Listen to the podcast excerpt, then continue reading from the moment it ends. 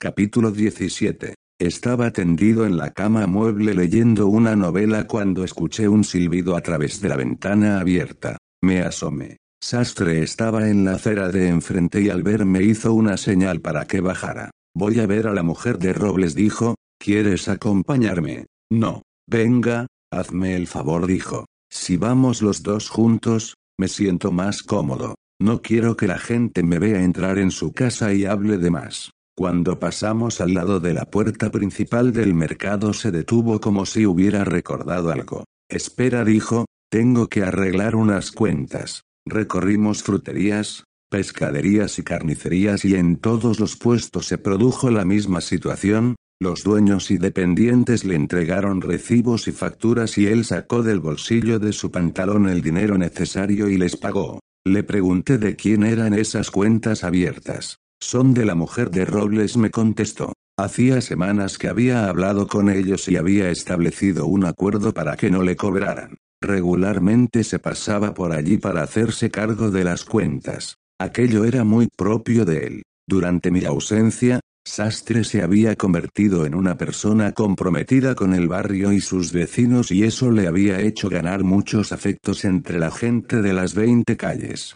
Siempre había alguien a quien tenía que ayudar. A veces estábamos tomando una cerveza en el rabal, veía a una vieja que arrastraba las bolsas de la compra y salía del bar y ayudaba a la pobre mujer a llevarlas hasta su casa y volvía media hora más tarde satisfecho de su buena acción. Yo me burlaba de él y le decía que le iban a dar la medalla de oro al buen vecino. Debía de ser la persona que más kilómetros había recorrido sin salir del barrio. Me preocupo por esa gente, eso es todo. De vez en cuando necesitan que alguien les eche una mano. Sastre enviaba dinero a su madre de forma puntual, todos los meses. A una pareja que vivía cerca de su casa les había dejado dinero para pagar la comunión de su hija. Había comprado un carrito de bebé, leche en polvo y una bañera a una chica que se había quedado embarazada de un padre desconocido. Siempre estaba atento a las oportunidades. Si alguien le comentaba que necesitaba ayuda en un pequeño trabajo,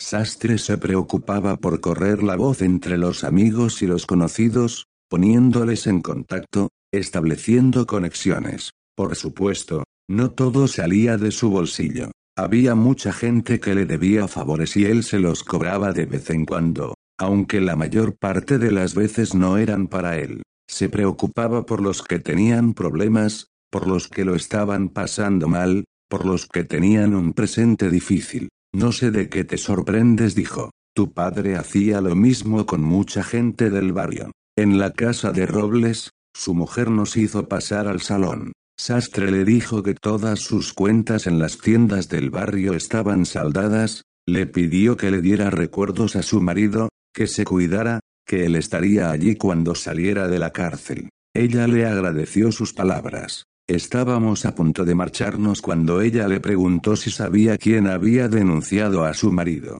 Sastre le dijo que no. Supe inmediatamente que le estaba mintiendo. Cuando salimos de la casa, él mismo me confirmó que mi intuición era correcta, sabía quién lo había hecho. La policía había llegado a la nave de Robles no por las joyas o los relojes que habíamos robado, sino por los videos, así que el delator era alguien que sabía que iban a dar ese golpe. Sastre había estado preguntando aquí y allá y al final había encontrado la respuesta a su pregunta. Había un chivato y él sabía quién era. Es el Agus dijo. Un par de chicos del barrio habían visto a la policía detener al Agustín unos días antes cuando estaba vendiendo papelinas en un parque al otro lado del barrio. Habían visto cómo la policía lo metía en un coche y cómo se lo llevaban de allí. El Agus solo había estado en la comisaría una noche y al día siguiente había salido tan campante y había seguido con sus trapicheos en el mismo parque y, aunque la policía había pasado por delante de él en un par de ocasiones,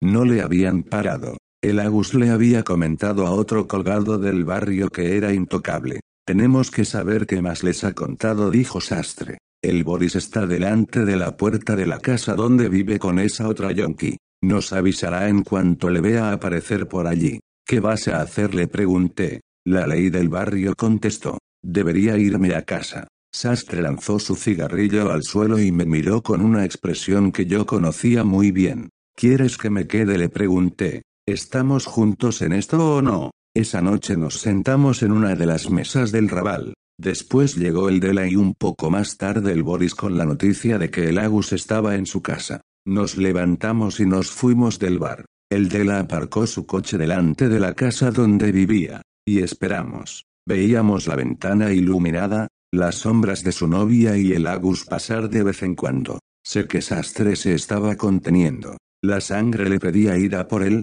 levantarle del sofá y darle una paliza delante de su novia, pero no lo hizo. Esperó pacientemente hasta que la puerta del edificio se abrió y el Agus salió vestido con una cazadora asquerosa, unos pantalones de pitillo y unas zapatillas de deporte. Le seguimos y cuando estaba esperando a cruzar una calle, el coche se detuvo a su altura, la puerta del copiloto y la de atrás se abrieron de repente y el Boris y Sastre salieron del interior. Empujaron a Lagus contra el capó y le registraron en busca de un arma, una navaja, un cuchillo o una chuta con el virus del SIDA. No llevaba nada encima. Un segundo después le metieron en el asiento trasero. El Agus protestó, preguntó a qué venía esa forma de meterle en el coche, pero nadie le habló y empezó a asustarse de verdad. Entonces me miró y tras una breve duda me reconoció. Tú eres Miguel dijo con la voz plana y arrastrada de los toxicómanos. El hijo del joyero.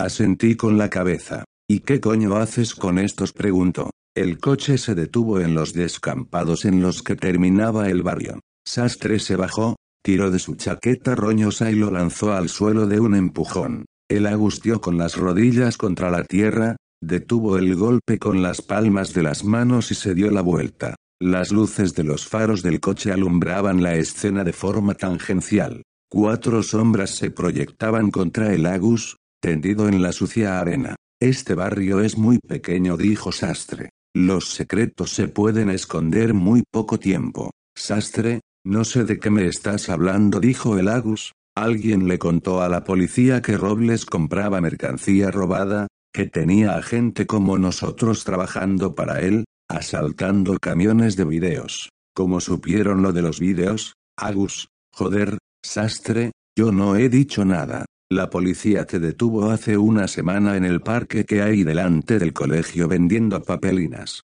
¿Qué coño haces en la calle? No llevaba nada encima. Ya no me pongo. Sastre se acercó a la Gus, le golpeó fuerte en la cara y le registró los bolsillos. Sacó seis papelinas y las tiró al suelo delante de él. Di la verdad, dijo. Di la verdad o te arrancamos los cuatro dientes podridos que te quedan y me hago un collar con ellos. El Dela sacó una palanca del maletero del coche y golpeó a Lagus en una pierna, en la espinilla, justo por debajo de la rodilla. El golpe fue sordo y el alarido de Lagus, agudo. Confesó que había hecho un trato con la policía y que se había convertido en confidente porque le podían caer hasta cuatro años. Lloró. Dijo que no resistiría a volver a pasar por la cárcel. ¿Y de nosotros? preguntó Sastre. ¿Qué les dijiste de nosotros? No les dije nada sollozó. Lo juro. Solo les hablé de Robles. ¿Me estás contando la verdad, Agus? Te lo juro,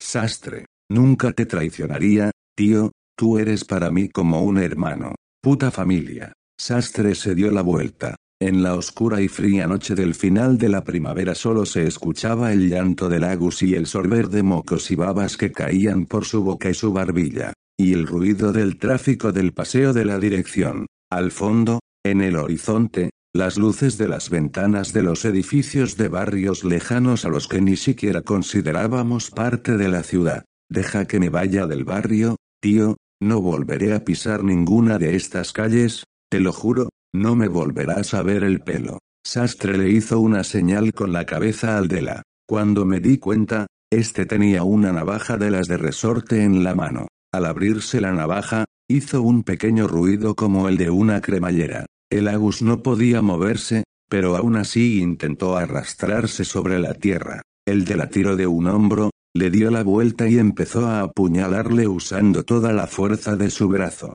Una por su bebé, otra por la madre de su bebé, otra por la novia de Sastre, otra por los padres del Boris y otra por mi padre, y otra por Delator. Seis puñaladas. Entre cada una de ellas, dos o tres segundos de diferencia en los que el brazo del Dela se elevaba, su codo apuntando hacia las estrellas de la noche y volvía a hundirse en el cuerpo de la.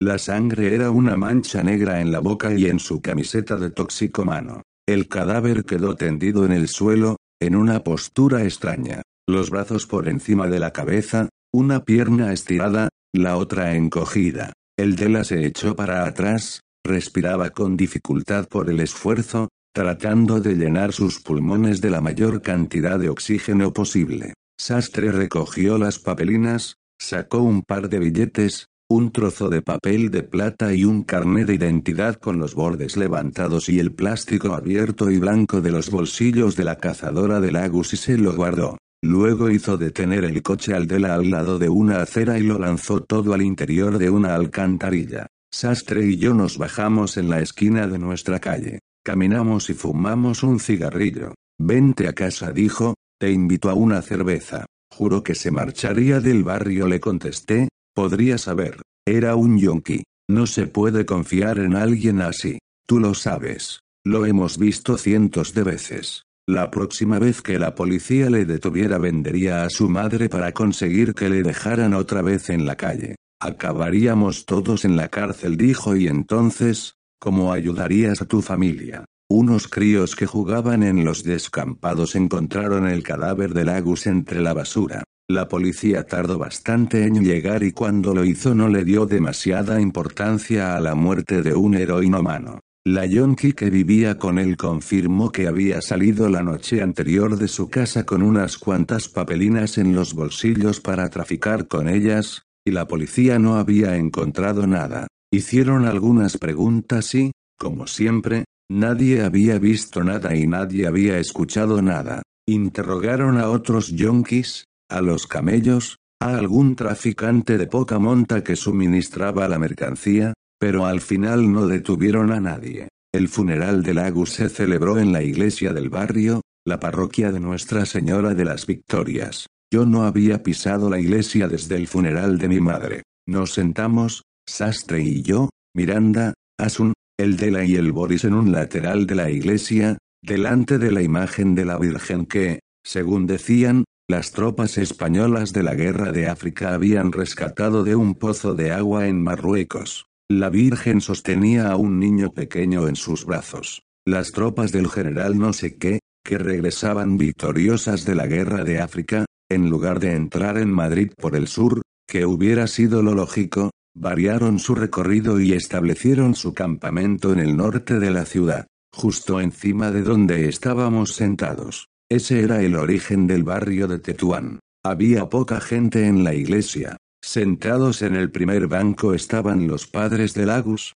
eran una pareja mayor, de aspecto humilde pero con la dignidad de la ropa tendida en las ventanas. A su lado, una hermana mayor que él, con su marido y sus dos hijos. Detrás de ellos, un pequeño grupo de vecinos y vecinas, todos de edad avanzada, y unas cuantas personas dispersas sentadas en los bancos del fondo de la nave principal. Además, estaban las habituales beatas que no se perdían una misa de ocho y que se ocupaban de las flores y de la limpieza de la iglesia. La yonki que vivía con él ni siquiera acudió. Yo no quería asistir a la misa. Le dije a Sastre que me parecía un ejercicio de hipocresía malvada, pero me contestó que no tenía nada que ver con lo que habíamos hecho. Íbamos a la iglesia a presentar nuestros respetos a una familia que estaba sufriendo por la pérdida de su hijo. Se había ganado la muerte que había tenido, pero su familia no se merecía que la iglesia estuviera vacía para recordarles lo hijo de puta que fue.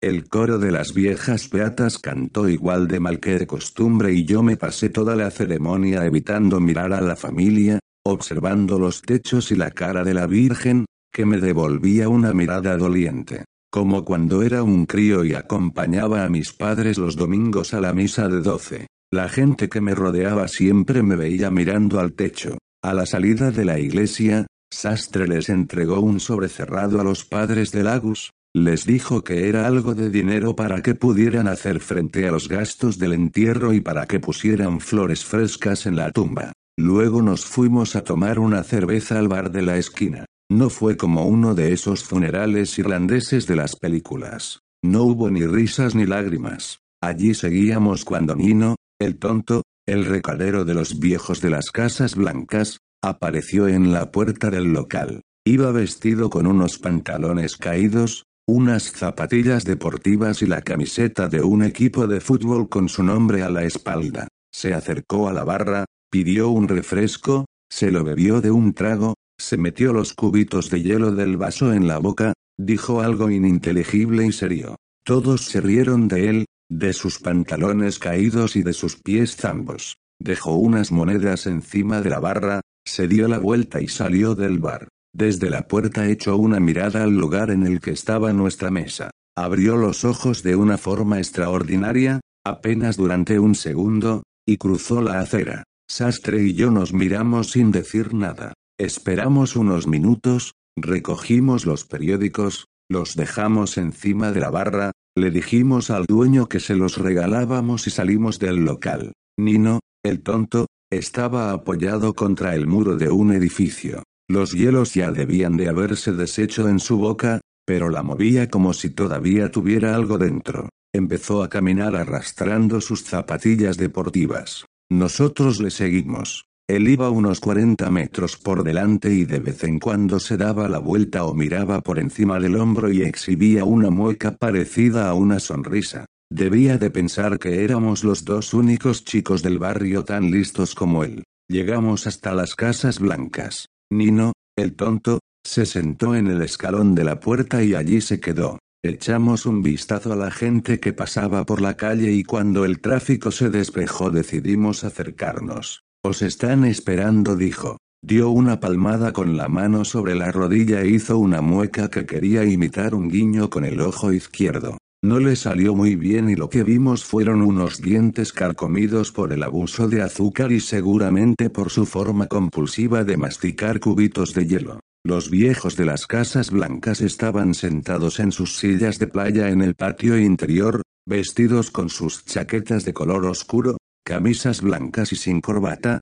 con los pantalones subidos por encima de unos tobillos delgados y huesudos. Llevaban gafas de sol. Al acercarnos, levantaron ligera y muy lentamente las cabezas y esbozaron algo semejante a una sonrisa. El más joven de los dos, aquel que nos había dado nuestra primera lección sobre la ley del barrio en la tienda del libanés, se bajó las gafas de sol hasta la punta de la nariz. Los chicos del barrio dijo con voz de adicto al tabaco negro. Acercaos unas sillas dijo el más viejo, no os quedéis de pie. Cuando nos sentamos frente a ellos me sentí como si me mirara en una especie de retrato de Dorian Gray. Aquellos dos hermanos, arrugados, con el pelo blanco y gafas negras de sol, con sus anillos de oro, un sello en uno de los dedos, y las camisas abotonadas sobre la piel colgante de sus cuellos, Podíamos ser Sastre y yo corroídos por nuestros pecados. ¿Cómo está tu madre? le preguntó el más joven a Sastre.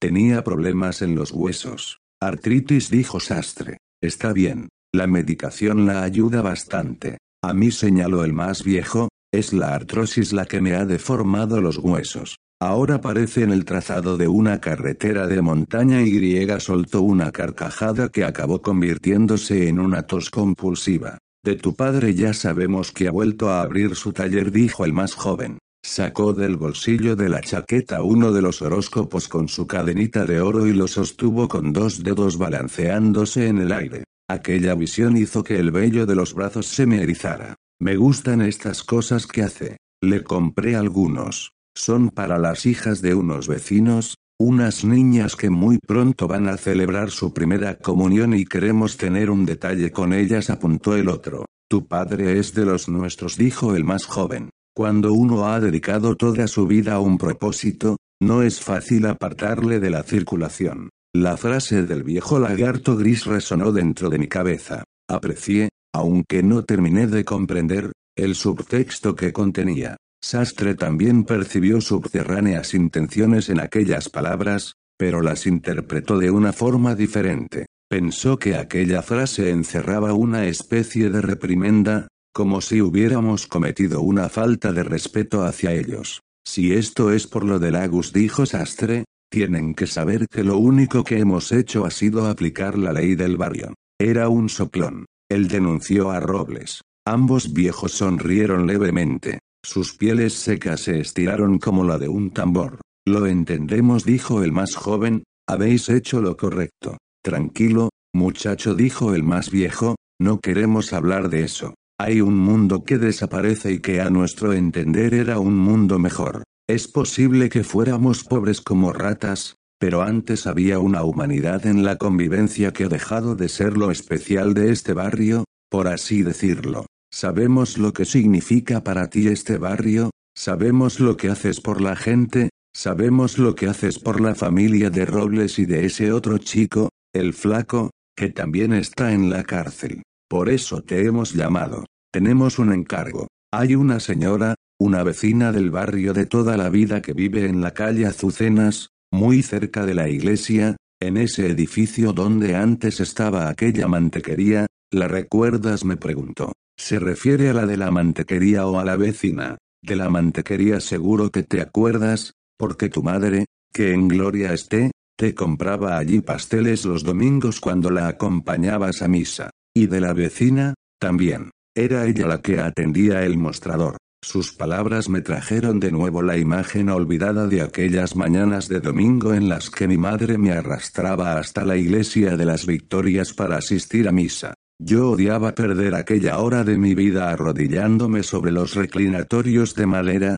fingiendo que rezaba, comulgando sin devoción, saludando a sus amigas con educación y soportando los pellizcos cariñosos del cura en los carrillos cuando me saludaba en el jardín de la iglesia. Odiaba que aquel cura repitiera cada domingo que tenía un halo especial y que era posible que tuviera vocación y que las amigas de mi madre me miraran y aplaudieran un presunto aire místico. También odiaba que mi madre contara que durante su embarazo, que conmigo fue complicado, le había prometido al Señor que, si nacía sano, ella me educaría dentro de la fe. A la salida de misa entrábamos en la mantequería y ella compraba una bandeja de pasteles para después de comer. Martina dijo, es la señora Martina. Tiene un piso alquilado en la segunda planta. Hace dos o tres años una inmobiliaria compró el edificio y desde entonces se han ido marchando o muriendo el resto de los que allí vivían. Ella es la única que no se ha querido ir. ¿Quieren que la echemos de allí? preguntó Sastre. No, todo lo contrario. Allí nacieron sus hijos. Ellos, bueno, se marcharon del barrio y no se preocupan por ella. Dicen que los nuevos dueños abrieron boquetes en el tejado para que pudiera entrar la lluvia y se llevara por delante los cimientos. También le han cortado la luz y el agua. Lleva unas semanas viviendo en unas condiciones peores que en la guerra. Mirad a ver qué tal está. Queremos que la ayudéis. Si es posible, que habléis con los dueños. Que la dejen vivir en paz en la que ha sido su casa durante 40 años. Que le devuelvan la luz y el agua y la dejen tranquila. Y se nos quedaron mirando en silencio. Está bien, dijo Sastre, veremos lo que podemos hacer. Nosotros os lo agradeceríamos. La conversación terminó ahí. Los dos viejos se echaron hacia atrás, sobre el respaldo de sus sillas, colocaron sus manos en el regazo y se quedaron tomando los últimos rayos del sol de la primavera. Cuando salimos de la casa, Nino, el tonto, ya no estaba sentado en el escalón de la puerta. Caminamos un rato y no nos dirigimos la palabra hasta un par de manzanas de distancia. ¿A qué crees que ha venido eso? dijo por fin. Creo que es una prueba, le contesté. ¿Una prueba de qué? No lo sé. Llegué a mi casa justo antes de la hora de comer. Mi padre estaba en la cocina. Nos sentamos en la mesa y empecé a preguntarle por los dos viejos de las casas blancas. Lo que yo quería saber era por qué estaban solos, porque no había nadie con ellos a excepción del pobre tonto de Nino. Habían tenido hijos, aunque era probable que no los hubiera conocido porque eran bastante mayores que yo, una generación. Uno de ellos había muerto de una enfermedad de los pulmones cuando solo era un adolescente, otro se había pasado en la cárcel media vida y allí había muerto de sobredosis. Esos eran los dos hijos del mayor.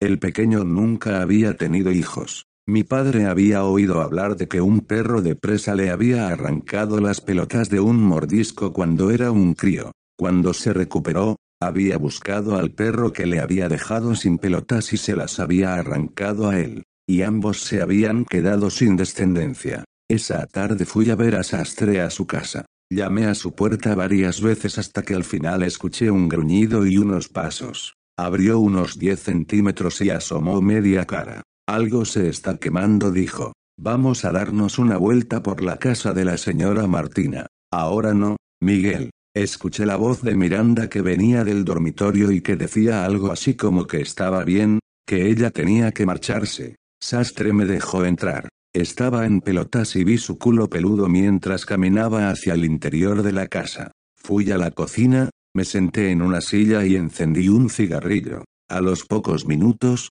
Miranda llegó a la cocina metiéndose la camiseta por el interior del vaquero. Se acercó y me dio un beso. Lo siento. No pasa nada, dijo, ya se me estaba haciendo tarde. Se sentó conmigo en la mesa de la cocina y me cogió un cigarrillo. Marta la pelirroja me ha preguntado por ti. Le hice un gesto de incomprensión. Le gustas. A lo mejor te apetece salir una noche con ella. Marta la pelirroja y yo nos habíamos liado unas cuantas veces de adolescentes. Ella fue una de las chicas a las que llevábamos al Parque del Oeste en el asiento trasero de los coches que robaba con sastre en aquella época de delincuentes juveniles. Piel blanca, tetas pecosas, era divertida y se abría de piernas con facilidad.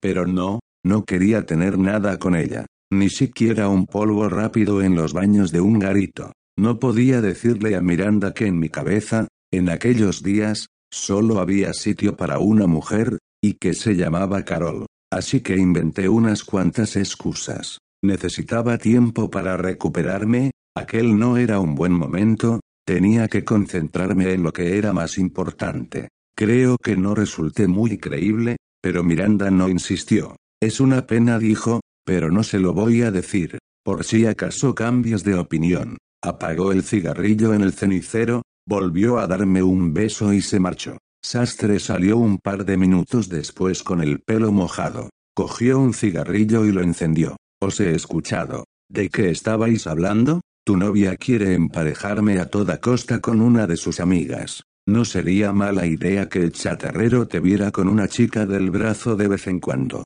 Olvídalo. Se encogió de hombros. ¿A qué viene tanta prisa con lo de esa vieja? Joder, sastre, ¿no te has preguntado qué interés pueden tener los de las casas blancas en que ayudemos a esa mujer? Sastre dijo que no le parecía nada raro que quisieran ayudar a una vecina tan vieja como ellos. Se preocupaban por la gente del barrio como siempre habían hecho. Mucha gente lo pasa mal. A lo mejor les gustaban mucho sus pasteles. A lo mejor el mantequero les pagaba por mantener la tienda a salvo. A lo mejor se follaban a la vieja cuando todos eran jóvenes. Yo qué sé. No le conté lo que mi padre me había explicado sobre los viejos lagartos grises de las casas blancas. Había una idea que rondaba mi cabeza, llevaba horas buscando una explicación a esa extraña visita que nos habían obligado a hacerles, y algo dentro de mí me decía que ya sabía la respuesta, pero quería comprobarla antes de decirle nada a Sastre. El edificio donde vivía la vieja señora Martina, la de la mantequería que estaba cerca de la iglesia, presentaba un aspecto deplorable. Era un lugar triste, un edificio de cemento construido en los años 50, con una fachada con cuatro ventanas a la calle. Tenía tres plantas, más los locales comerciales del bajo. Ambos estaban tapiados con ladrillos y sobre sus muros había pegados un montón de carteles de actuaciones de grupos de música y convocatorias de manifestaciones y pintadas con aerosoles de colores. Las paredes de la fachada estaban llenas de desconchones, los cristales de las ventanas rotos, algunas cortinas raídas asomaban por fuera. Solamente dos ventanas de la fachada del edificio tenían unos tiestos con plantas y algunas flores. Supusimos que esas eran las del piso de la señora Martina. La puerta de la calle, de madera podrida y con la pintura que debía de haber sido de una especie de color granate, tenía una de sus hojas abiertas. Entramos. Estaba bastante oscuro. Escuchamos voces en la escalera. Subimos un par de pisos, despacio, tratando de no hacer ruido. En cada descansillo había dos puertas. Las dos puertas del primer piso y una del segundo estaban tapiadas con planchas de metal. En la otra, la que debía ser de la señora Martina, alguien había pegado una patada y estaba abollada. También debía de haber tenido una de esas plaquitas con un Cristo o una Virgen que se atornillaban a las puertas para que protegieran a los que vivían dentro. Estaba arrancada y alguien había pintado un monigote en su lugar. Las voces venían de la escalera. Más arriba. Seguimos subiendo. En el descansillo del tercero, encontramos abierta la plancha de metal que cerraba la puerta del piso que quedaba encima de la señora Martina. Las voces provenían del interior. Sastre apartó un poco la plancha, que chirrió sobre el suelo de baldosas polvoriento, y se hizo el silencio. Entramos en el piso hasta el lugar donde debía de haber estado el comedor de la vivienda y nos encontramos con tres chicos de no más de 15 o 16 años. En el suelo tenían una caja de botellas de litro de cerveza y había colillas de porros por todos lados. El lugar olía a meados. ¿Qué hacéis aquí? preguntó Sastre. Los dos chicos que estaban en pie miraron al que permanecía sentado en cuclillas. Era un rubio con un pendiente en una oreja y cara de demonio pecoso, con unos vaqueros muy ajustados y botas militares de color negro, una camiseta y una cazadora acolchada de color verde y naranja. El chico se levantó. ¿Y vosotros quiénes sois? Somos, sastre dudo un segundo, somos amigos de la señora Martina, la señora que vive en el segundo piso. Sois de la iglesia, dijo el chaval dando un paso hacia nosotros. No exactamente le contestó Sastre. Y ahora dime, ¿qué hacéis aquí? Lo que nos sale de los cojones dijo el chaval de forma arrogante. Este edificio es de mi tío. ¿En serio? Eso es estupendo. Dile a tu tío que queremos hablar con él. ¿Para qué? Eso es algo entre tu tío y nosotros. A ti te viene un poco grande. Son cosas de mayores. El chaval hizo un gesto despectivo, puso media sonrisa, se aproximó un paso mirando hacia atrás mientras se metía una mano en el bolsillo delantero del pantalón, justo en el bolsillo en el que llevaba un bulto alargado y redondeado. Yo no lo había visto, pero Sastre se había dado cuenta desde el primer momento. Mi tío no quiere que le moleste si no es por un asunto importante. Él solo quiere oír buenas noticias. Y una buena noticia es que os vais a llevar a esa puta vieja de una vez. Si le vais a dar el coñazo con alguna otra cosa, no pienso. Sastre no le dejó acabar la frase y tampoco que diera un paso más hacia nosotros. Le soltó una patada en los huevos que le hizo doblarse por la mitad y caer de rodillas al suelo. Luego, de un tirón le sacó la mano del bolsillo que tenía agarrada a una navaja y se la quitó. La abrió y se la puso en el cuello, mientras le tiraba del pelo con todas sus fuerzas. La piel de su cara pecosa se estiró tanto que el labio de abajo quedó a la altura de su nariz. En el momento en el que Sastre le metió la patada en los huevos al chaval, me agaché, cogí un litro de cerveza vacío que había en el suelo, lo rompí contra el marco de la puerta y ocupé mi sitio a la espalda de Sastre. Así lo habíamos hecho desde que éramos pequeños y yo sabía que cuando Sastre agachaba la cabeza durante un segundo y se miraba a la punta de los zapatos y se cogía la nariz con los dedos, estaba a punto de saltar. Los otros dos niñatos dieron un pequeño salto hacia atrás y se pegaron a la pared.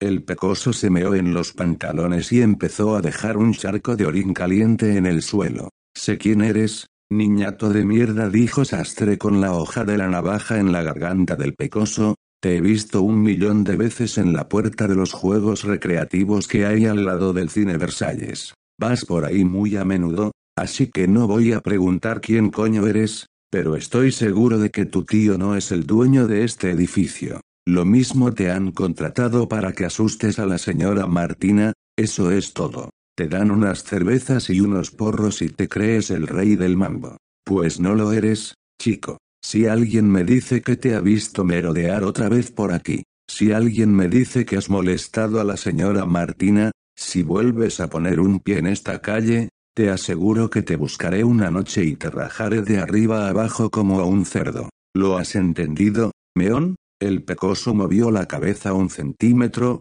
todo lo que podía. Me tomaré eso como un sí, dijo Sastre, y soltó el pelo del pecoso, quitó la navaja de su cuello y con un empujón de su pie le dejó caer sobre el suelo. Y ahora, si es verdad que hay un tío, llámale y dile que queremos hablar con él. El pecoso salió gateando hacia la puerta. Los otros dos, a los que yo vigilaba, se pegaron mucho a la pared y a toda velocidad se marcharon de allí siguiéndole. Les oímos correr por la escalera. En un momento dado uno de ellos gritó, No sabéis con quién os habéis metido. Dejé caer la botella rota al suelo. Sastre se agachó y sacó otra cerveza de la caja. Están frías, dijo sorprendido. ¿Quieres una? La abrió con la navaja y nos las bebimos casi de un par de tragos. Deberíamos ir a ver a la señora Martina, le dije. Llamamos a la puerta de la vivienda. Escuchamos unos pasos arrastrándose por el piso, pasos de pies viejos dentro de zapatillas baratas de suela de goma y forro de falsa piel de conejo.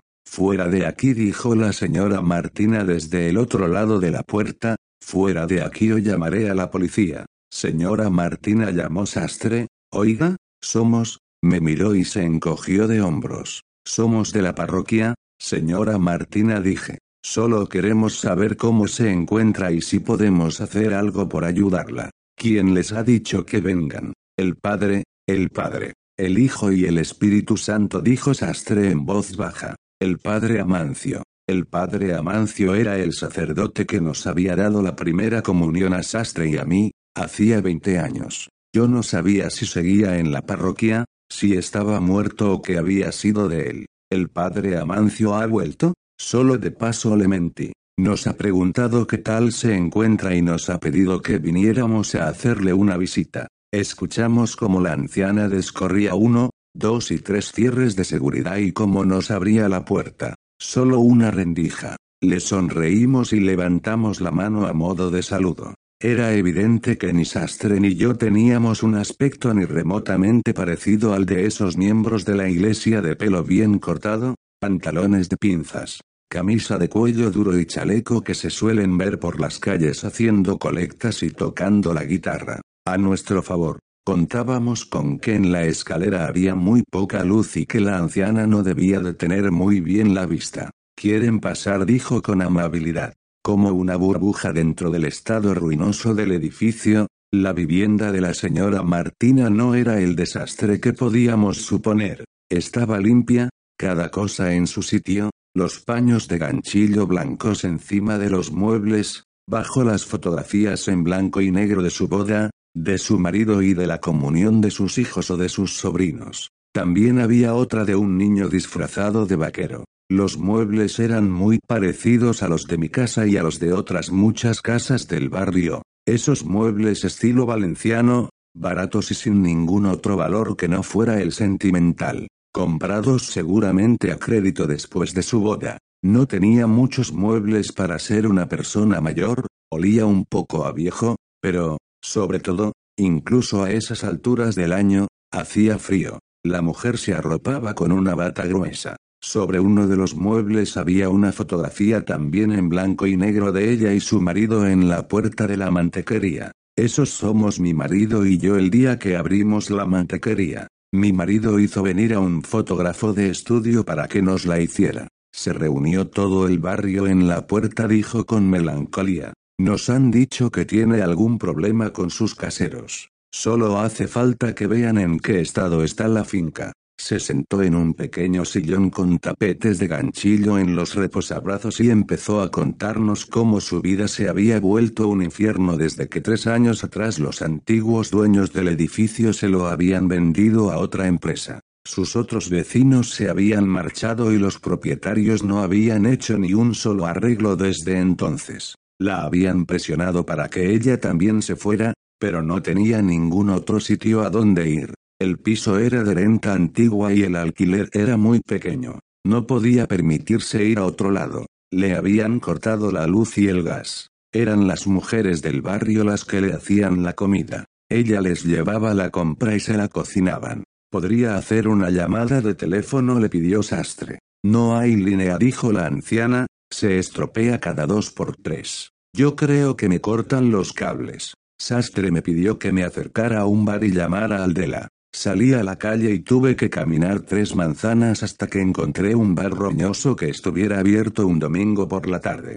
Marqué el número de teléfono del Dela y le pedí que viniera con un electricista, con alguien que supiera cómo dar la luz de forma inmediata a una vivienda y que si sabía algo de instalaciones de gas, mucho mejor. Joder, ¿de qué va todo esto? preguntó el Dela al otro lado del teléfono, tiene que ver con un golpe. No le contesté, tiene que ver con una vieja del barrio. Una vieja que podría ser cualquiera de nuestras madres. Le di la dirección y volví al piso de la anciana. Sastre estaba hablando con ella. Se lo solucionaremos esta misma tarde y volverá a encender la luz y la cocina. Tres cuartos de hora después apareció el Dela con un amigo suyo que entendía de instalaciones eléctricas. A las malas dijo, Tiramos un cable desde una farola de forma provisional para que haya luz en el edificio. Y lo del gas también es sencillo. Estaba en la calle con ellos fumando un cigarrillo cuando dobló la esquina un coche que me era conocido. Aparcó sobre la acera frente al edificio y de él se bajó cabeza de perro. Detrás del coche llegaron corriendo los tres chavales que nos habíamos encontrado en el tercer piso. Uno de los chicos me señaló con el brazo extendido. Me acerqué a ellos. ¿Este es vuestro tío? les pregunté a los chavales sonriendo. ¿Qué estáis haciendo aquí? Miguel dijo cabeza de perro. Estamos devolviéndole la electricidad a la casa de una anciana. Deberíais dejar las cosas como están y no buscaros problemas. ¿De quién es el edificio? Del señor Medina me contestó, el chatarrero. Pregunté por cerciorarme, pero antes de que cabeza de perro abriera la boca, nada más verle aparecer en su coche, ya sabía cuál era la respuesta. Había oído contar aquí y allá, en los bares, que el chatarrero había invertido dinero en casas y en pisos por todo el barrio. La casa de mis padres era una de ellas. Allí estaba la respuesta a la pregunta que yo llevaba todo el día haciéndome. Será mejor que dejéis las cosas como están, repitió. No nos vamos a ninguna parte, dijo Sastre desde mi espalda. Dile al chatarrero que queremos hablar con él. Y dile a esos mierdas que no se vuelvan a acercar por aquí o van a tener problemas. Detrás de Sastre estaba la anciana, subida a los peldaños de la escalera, mirando con asombro. Le voy a llamar, dijo cabeza de perro, vosotros sabréis. Pero ya os digo que no le va a gustar. Les hizo un gesto a los chicos y se fueron calle arriba con las manos metidas en los bolsillos y maldiciendo en voz baja. El Dela y el electricista siguieron trabajando un rato hasta que devolvieron la luz al edificio y le arreglaron la conexión del teléfono. También colocaron unas cuantas bombillas en los apliques de la escalera. La anciana llamó a Sastre desde el interior de la casa. Había encendido todas las luces posibles y conectado un radiador. Empezaba a entrar el calor. Vosotros no sois de la iglesia, ¿verdad? No, el padre Amancio no tiene nada que ver con esto. El Dela y el electricista se marcharon. Sastre le dio las gracias y le dijo que ya arreglarían cuentas. Bajamos a la calle, cuando un puñado de vecinas, que habían estado detrás de las puertas y asomadas a las ventanas toda la tarde, aparecieron de todas partes y pasaron a nuestro lado. Nos dieron las gracias con reverencias de cabeza y subieron las escaleras. Fue entonces cuando apareció el todoterreno del chatarrero y aparcó en la esquina. No se bajó nadie del coche y tampoco se acercó. Entendí que no quería que le vieran allí en ese momento. Será mejor que vaya yo solo. Me acerqué hasta el coche del chatarrero. Estaba al volante del todoterreno, fumando un puro grueso. Me subí en el asiento del copiloto. El domingo es el único día que tengo para estar con mis hijos y me molesta que una llamada con un asunto de mierda me lo joda. ¿Me quieres contar qué coño habéis montado aquí? Traté de explicarle las condiciones en las que estaba viviendo la anciana. Le habían cortado la electricidad, no tenía agua caliente y algún hijo de puta había abierto boquetes en el tejado para que la lluvia se filtrara. Le ofrecí marcharse de su casa. Le dije que le daría dinero para un apartamento nuevo, que le pagaría el alquiler unos meses o un año, o que la enviaría a una residencia de ancianos y me dijo que no. ¿No crees que en cualquier sitio estaría mejor que aquí? Ella cree que no. Ha vivido en esta calle toda su vida. No me sorprende que no quiera dejarla para sentirse una extraña en cualquier otro lugar. No puede ser tu abuelita, así que dime por qué te importa tanto lo que le pase a una vieja a la que seguro que nunca te has cruzado por la calle. Es del barrio le dije. Me preocupa la gente del barrio. Yo sabía que era mentira y él también. Le dio una calada a su gran puro y se me quedó mirando. Este era un barrio de mierda cuando yo llegué aquí. Y lo sigue siendo. Pero no lo será toda la vida. Con las conexiones adecuadas, tirando los edificios viejos, uniendo la calle principal con la avenida del otro lado, estaría casi en el centro del distrito financiero. Algunas de estas casas y solares dentro de algún tiempo valdrán mucho dinero. Es un negocio seguro. No voy a perderlo por un puñado de viejos que se resisten a marcharse a otro lado. A esa anciana no le queda mucho de vida. Dentro de un par de años tendrás tu edificio vacío. Podrás tumbarlo y construir todos los apartamentos que quieras. Está bien, dijo, no tengo a muchas viejas como esa de inquilinas. Supongo que puedo hacer la vista gorda con una de ellas. Vamos a arreglarle el tejado. Con unas planchas de metal bastará. Y también le vamos a poner una cerradura en la puerta. Todo eso corre de tu cuenta, samaritano. Le dije que yo lo pagaría, que no me importaba. Giró la cabeza y miró a través del cristal del todoterreno. Sastre seguía en la calle, fumando un cigarrillo. A su alrededor había unas cuantas vecinas, también estaba la anciana y algunos otros curiosos se habían acercado a ver qué era lo que pasaba. Sastre repartía sonrisas y recibía abrazos, besos y felicitaciones. Ya nos veremos, dijo. Arrancó y se perdió por las callejuelas del barrio. Me acerqué a Sastre y le dije que teníamos que irnos, así que nos despedimos de la anciana prometiéndole que volveríamos a tapar los agujeros del tejado y a cambiarle la cerradura de la puerta de la calle. Nos dio unos sonoros besos en las mejillas. Fuimos al único bar del barrio que estaba abierto los domingos y nos sentamos en una de las mesas y pedimos unas cervezas. Están buscando un heredero, le dije. ¿Quiénes? Los viejos de las casas blancas. Un heredero dijo. Sí le contesté, son dos viejos reyes destronados, sin corona ni descendencia. El chatarrero les usurpó el poder que era suyo. Estoy seguro de que han estado allí sentados sobre esas sillas viejas de playa todos estos años esperando un heredero. Y por fin ha llegado. Sastre se quedó pensativo un segundo. Cogió un cigarrillo de encima de la mesa y lo encendió. ¿Y tú? ¿Quieres ser el príncipe del barrio? preguntó Sastre moviendo el cigarrillo entre sus dedos. No estaba hablando de mí, Sastre le dije. Tú eres su heredero. Él había sido casi un paria en ese barrio, un crío de la calle, un delincuente juvenil despreciado por unos y temido por el resto. Y de repente alguien le había mirado como a un príncipe.